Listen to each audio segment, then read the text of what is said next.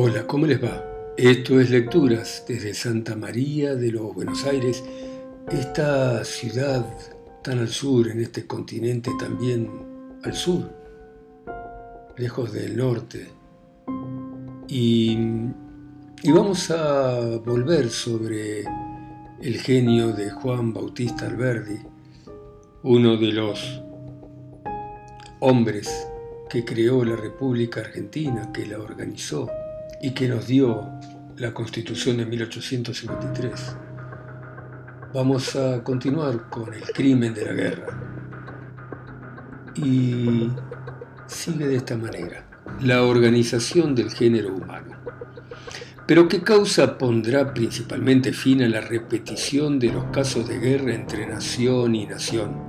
La misma que ha hecho cesar la pelea entre los particulares de un mismo Estado el establecimiento de tribunales sustituidos a las partes para la decisión de sus diferencias.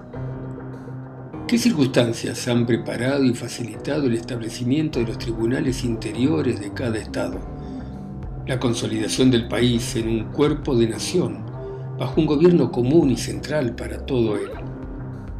Este mismo será el camino que conduzca a la asociación de las naciones que forman el pueblo mundo en la adquisición de los tribunales que han de sustituir a las naciones beligerantes en la decisión de sus contiendas.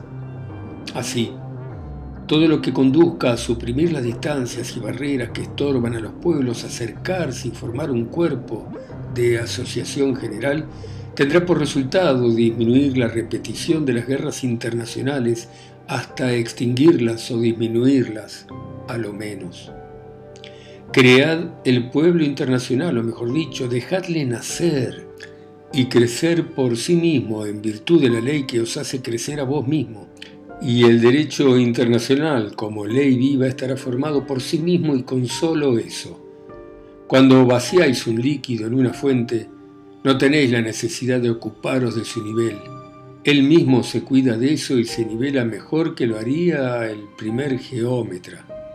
La humanidad es como ese líquido.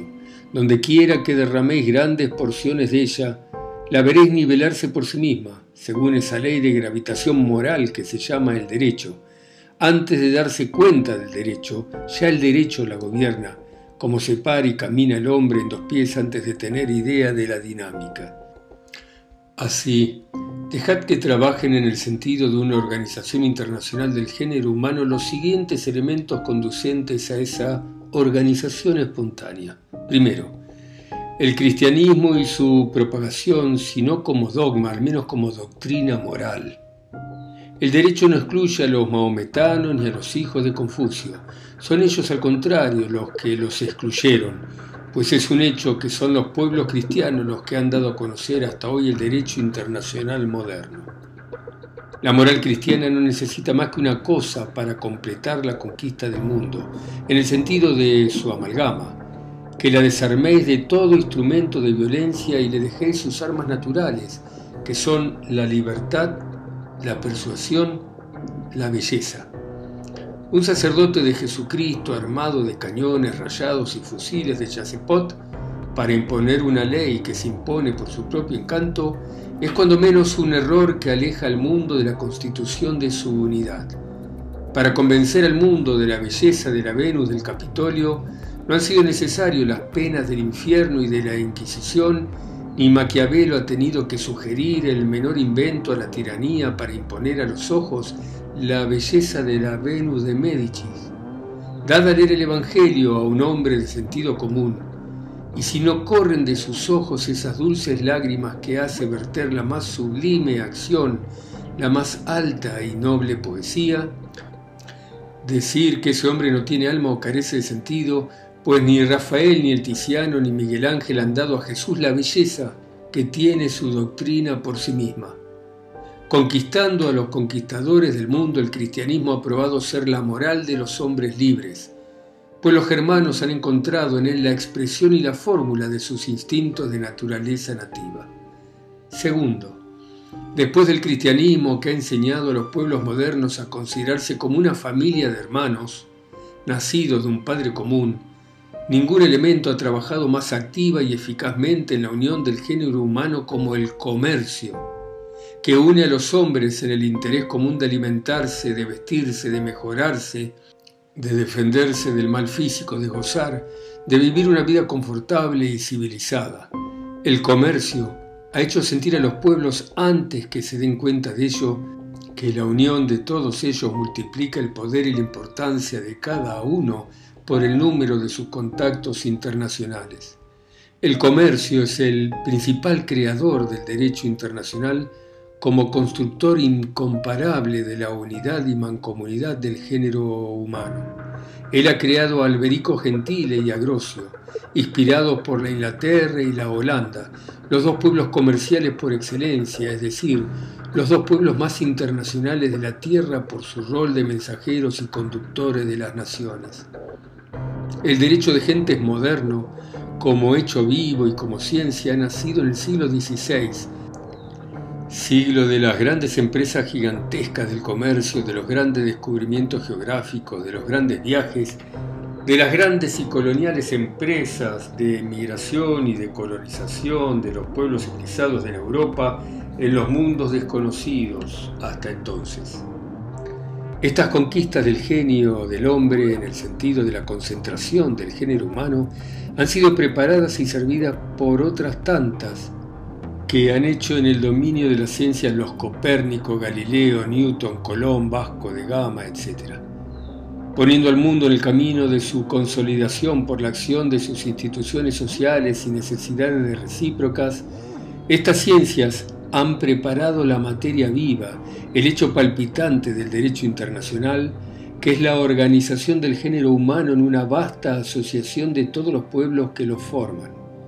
El comercio, que ha realizado hasta hoy las inspiraciones del cristianismo y de la ciencia, será el que trabaje en lo futuro en el complemento y coronamiento de la civilización moderna, que no será más que una semicivilización, mientras no exista un medio por el cual pueda la soberanía del género humano ejercer su intervención en el desenlace y arreglo de los conflictos parciales dejados hoy a la pasión y a la arbitrariedad de cada parte interesada en desconocer y violar el derecho de su contraparte. La ciencia del derecho hará mucho en este sentido, pero más hará el comercio, pues el mundo es gobernado en sus grandes direcciones más bien por los intereses que por las ideas. Para completar su grande obra de unificación y pacificación del género humano, el comercio no necesita más que una cosa como la religión cristiana, que se le deje el uso de su más completa y entera libertad. ¿Qué importa que su genio haya inspirado los inventos del ferrocarril, del buque a vapor, del telégrafo eléctrico, del cambio, del crédito y que posea en esos instrumentos las armas capaces de concluir con la guerra si le atáis las manos y le impedís emplearlos? La libertad del vapor, la libertad de la electricidad significan las libertades del comercio o de la vida internacional, como la libertad de la prensa, que es el ferrocarril del pensamiento, significa la libertad de las ideas. Cada tarifa prohibitiva o protectriz del atraso privilegiado es un Pirineo que hace de cada nación una España o una China en aislamiento. Las tarifas de ese género superan a las montañas en que no admiten túneles subterráneos. Las tarifas sirven a la guerra mejor que las fortificaciones porque estorban por sistema y pacíficamente la unión de las naciones en un todo común y solidario, capaz de una justicia internacional destinada a reemplazar la guerra, que es la justicia internacional que hoy existe. Cada ferrocarril internacional, por el contrario, vale 10 tratados de comercio como instrumento de unificación internacional. El telégrafo, suprimiendo el espacio, reúne a los soberanos en Congreso Permanente y Universal sin sacarlos de sus palacios. Los tres cables transatlánticos son la derogación tácita de la doctrina de Monroe, mejor que hubieran podido estipular a tres congresos de ambos mundos. Y si las tarifas son impenetrables al vapor, tanto peor para ellas, pues ese agente omnipotente se las llevará por delante enteras y de una pieza. Por los conductos de comunicación que abre el comercio entre Estado y Estado y tras él, se precipitan las expediciones de la ciencia, las misiones de la religión, las grandes emigraciones de los pueblos y las masas de visitantes que por placer, por curiosidad o para educarse, se envían unas a otras las naciones modernas y la consolidación del género humano en su vasta unidad recibe de la acción de esos elementos un desarrollo más y más acelerado. Pero ninguna fuerza trabaja con igual eficacia en el sentido de esa labor de unificación como la libertad de los pueblos, es decir, la participación de los pueblos en la gestión y gobierno de sus destinos propios. La libertad es el instrumento mágico de unificación y pacificación de los estados entre sí, porque un pueblo no necesita ser árbitro de sus destinos para guardarse de verter su sangre y su fortuna en guerras producidas las más veces por la ambición criminal de los gobiernos. A medida que los pueblos son dueños de sí mismos, su primer movimiento es buscar la unión fraternal de los demás. Es fácil observar que los pueblos más libres son los que más viajan en el mundo, los que más salen de sus fronteras y se mezclan con nosotros, los que más extranjeros reciben en su seno.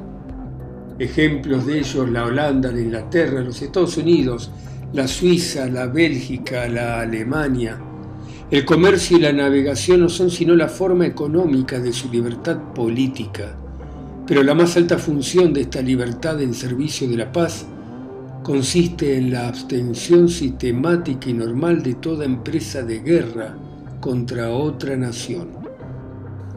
Y como el progreso creciente de cada pueblo en el sentido de su civilización y mejoramiento trae consigo como su condición y resultado la intervención creciente del pueblo en la gestión de su gobierno, con los progresos de la libertad de cada día, se operan paralelamente los que hace el género humano en la dirección de su organización en un cuerpo más o menos homogéneo, susceptible de recibir instituciones de carácter judiciario por las cuales puede el mundo ejercer su soberanía en la decisión de los pleitos de sus miembros nacionales que hoy se dirimen por la fuerza armada de cada litigante como en pleno desierto y en plena barbarie.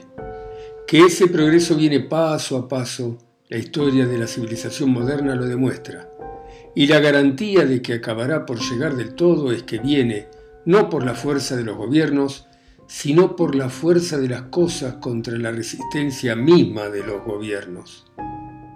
Hoy parece paradoja, quien en los siglos XI y XII no hubiese llamado paradoja a la idea de que la Francia entera llegaría a tener un solo gobierno para los infinitos países y pueblos de que se componen su nación y su suelo. Ineficacia de la diplomacia. Sin duda que la diplomacia es preferible a la guerra como medio de resolver los conflictos internacionales, pero no es más capaz que la guerra de resolverlos en el sentido de la justicia, porque al fin la diplomacia no es más que la acción de las partes interesadas, acción pacífica si se quiere, pero parcial siempre, como la guerra, en cuanto a la acción de las partes interesadas. La diplomacia, como todos los medios amigables, puede ser una manera de prevenir los conflictos, pero no de resolverlos una vez producidos. Es raro el conflicto que se resuelve por la simple voluntad de las partes en contienda. Es preciso que una tercera voluntad las decida a recibir la solución, que rara vez o nunca agrada la voluntad de las partes interesadas en admitir. Esa tercera voluntad es la de la sociedad entera y sólo porque toda ella tiene la fuerza necesaria de imponerse en nombre de la justicia, mejor interpretada por el que no es parte interesada en el conflicto. Si los más ven mejor la justicia que los menos, no es porque muchos ojos vean más que pocos, sino porque los más son más capaces de imparcialidad y desinterés. La diplomacia es un medio preferible a la guerra, pero ella como la guerra significa la ausencia del juez, la falta de una autoridad común. Son las partes abandonadas a sí mismas, es una justicia que los litigantes administran a sí propios. Justicia imposible, por lo tanto, que casi siempre degenera en guerra para no llegar a otro resultado que el de matar la cuestión a cañonazos en vez de resolverla. No hay solución amigable como no hay sentencia o justicia de amigos. Donde hay amistad no hay conflicto, porque la amistad le impide nacer. Donde hay conflicto la amistad no existe, por eso es que hay conflicto. El conflicto reside en las voluntades más bien que en los derechos y en los intereses. La amistad y la justicia debían ser inseparables. En la realidad, son casi inconciliables. La amistad que ve con los ojos de la justicia no es amistad, es indiferencia. La justicia que ve con los ojos de la amistad deja de ser justicia recta. Renunciar su derecho no es resolver el conflicto, es cortarlo en gérmenes, prevenirlo, es impedir que nazca. La transacción es la paz negociada antes que estalle la guerra. Apelar a un amigo común es ya buscar un juez, un juez de paz o de conciliación, pero juez en cuanto parte desinteresada en el conflicto.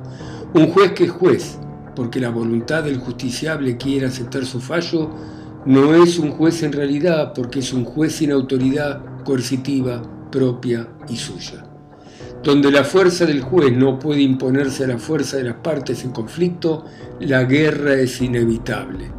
Así el arbitraje y los buenos oficios son apenas el primer paso hacia la adquisición del juez internacional que busca la paz del mundo, que solo hallará en una organización de la sociedad internacional del género humano. Bueno, seguimos con el genio de Alberti, seguimos admirados de cómo estaba adelantado a su tiempo. Gracias a ustedes por escucharme en sus países, pueblos, ciudades, islas, continentes. A mí que estoy acá solo, en Santa María de los Buenos Aires. Chao, gracias.